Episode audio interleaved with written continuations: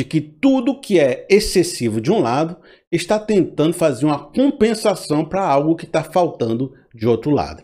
Tudo que está toda hora enfocando uma ideia deve estar tá tentando, sabe, tirar o foco de outro lugar que está angustiando, que está deixando aflito. Toda hora que você precisa de um grande alívio na pressão, é porque tem outro lugar com fogo aceso aumentando a pressão. Então, a insistência de repetir sobre a volta de Cristo indica que há algo que está sendo, sabe, machucando dentro daquele contexto, algo que está tá errado, ou que está faltando muito, ou que está precisando dessa compensação. Então, para a gente poder descobrir o que é isso, talvez a gente tenha que identificar qual é o tipo de igreja, qual é o tipo de religião, ou qual tipo de pessoal que faz essa ênfase tão grande. E geralmente você vai perceber que são igrejas mais legalistas, mais regradas, mais, sabe, religiosas mesmo, naquele no, no, no, nome meio ruim do religioso, né? Aquele religioso como algo pejorativo, como algo ruim. Um pessoal que está toda hora enfocando que tudo é pecado e que você tem que se purificar a todo momento, que não pegue nisso, não toque nisso, não veja isso, cuidado com aquilo, porque tudo se tornou algo complicado. Viver nesse mundo é se contaminar. Por isso você precisa se isolar dentro da igreja, se isolar na sua comunidade, não se envolver, não namorar com pessoas do mundo, não condenar tudo que existe. Não, você não pode frequentar lugares.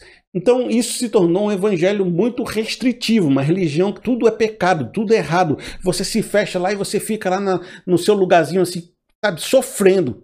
É, é, uma espécie de sofrimento autoimposto. Você se castrou de tal forma, se podou de tal forma que tudo para você é ruim e você não pode fazer nada e você está preso sofrendo a sua prisão.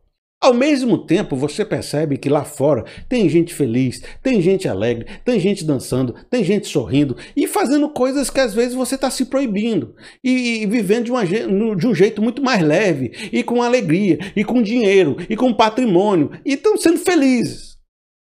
Pessoas na sociedade que nem fazem todas as restrições que você fazem e são alegres, felizes, têm família, estão lá.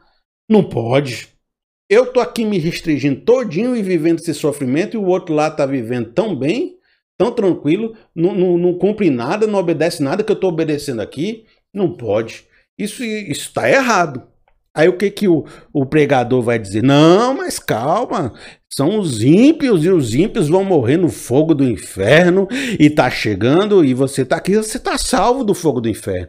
Você tá se protegendo, minha irmã. Para, ó, isso aí é alegria momentânea. Em vez de falar que é sofrimento momentâneo do crente, é alegria momentânea do não crente. É alegria momentânea, é sorriso que passa.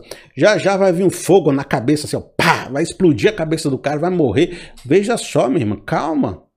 Cristo está chegando, olha só mais 60 horas de curso, olha só essas notícias aqui que eu vou mostrar para você que é o anticristo, olha só esse negócio aqui a, a, do celular, isso aqui é a marca da besta, olha, veja, não estou mostrando para você que está chegando. Fique aí mais um pouquinho. Se prenda, se purifique. Não faça nada, se esconda, se castre, feche os olhos. Porque, olha, pessoal lá que você acha que está dando certo, já já vai levar o fogo na cabeça. Então, em vez deles serem os miseráveis atacados por Roma e pela Babilônia, os miseráveis que estão sofrendo por causa de um mundo injusto, eles são miseráveis porque se autoimpuseram uma religião miserável. Eles são os miseráveis da religião.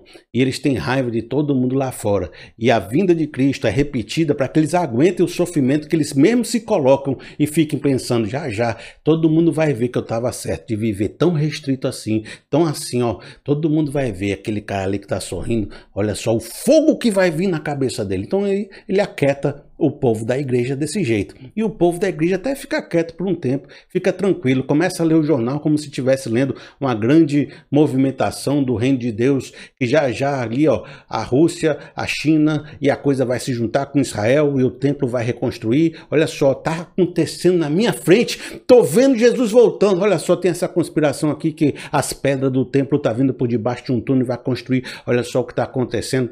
Aí ele começa a ver fim do mundo em tudo também e começa a perceber, não, eu estou bem aqui, estou escondidinho, estou restrito, estou bem, porque olha só o jornal, está tudo acontecendo.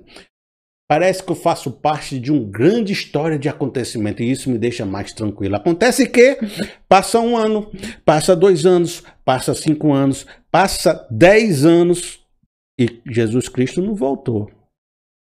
Já não voltou em dois mil anos. Mas o cara está aqui, leu o primeiro livro da escatologia faz 20 anos. Tem 20 anos que está dizendo que está chegando. E 20 anos que não chegou. E eu tô aqui, ó, só na, na peia da religião. E o cara ali feliz. Aí o cara começa a ficar chateado. Vai dizer, pastor, cadê que Jesus não era para ter voltado? Tô aqui só levando a chicotada e nada de Jesus voltar. Começa a questionar o pastor. E o pastor começa a ficar assim: rapaz, preciso pregar de novo. Preciso falar do Mateus 24. Preciso falar que tá vindo. Olha o terremoto, olha o, terremoto, olha o vulcão. O vulcão explodindo. Olha o vulcão. Tá, olhe. O vulcão tá explodindo. Já já vai começar, rapaz. Tu vai desistir agora, depois de 20 anos, levando a chicotada nas costas. Leve mais chicotada um pouquinho. E é, o problema é que não vai colando mais depois de um tempo. Aí esse crente começa a dizer assim, rapaz, eu vou, eu vou para uma igreja mais tranquila, porque essa igreja aqui, a vida está sendo miserável. E tem gente aí, outras igrejas tão tranquilas, rapaz, o negócio aqui é tudo, tudo demônio, tudo... Rapaz, eu vou me embora. Nessa hora o pastor, para não perder o rebanho, sabe o que, que ele faz? Ele diz assim, rapaz, tu vai sair? Olhe que Deus vai jogar o mesmo fogo da cabeça do ímpio em você. Porque se ele vier e você estiver fora da igreja, se você não estiver fazendo as coisas certas, se você não estiver aqui dentro, nós vamos embora e você fica. O absurdo aqui é de que sempre, em toda a estrutura que nós estamos falando, Deus é a esperança que me faz continuar a viver apesar do sofrimento. Mas nesse caso, não só vai você sofre porque a religião está sendo algo que está sendo destrutiva para você e você tinha esperança em, ainda que Deus ia te retirar desse sofrimento, como agora o pregador desses grupos está dizendo que Deus é contra você.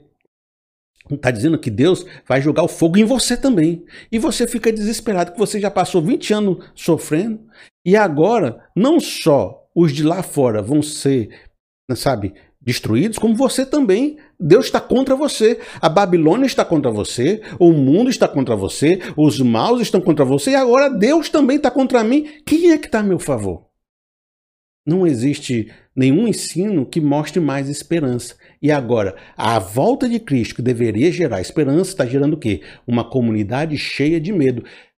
Veja, não é difícil você observar pessoas que de tanto ouvirem esse pessoal, ouvirem sobre volta de Cristo, tem pavor da volta de Cristo. Por quê?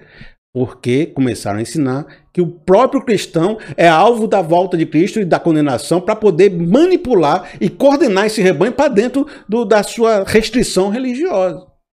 Então, em vez de tacar pau no ímpio lá fora, tacar pau nos crentes aqui dentro. O povo está ficando doente, está ficando sofrido, está ficando sem esperança.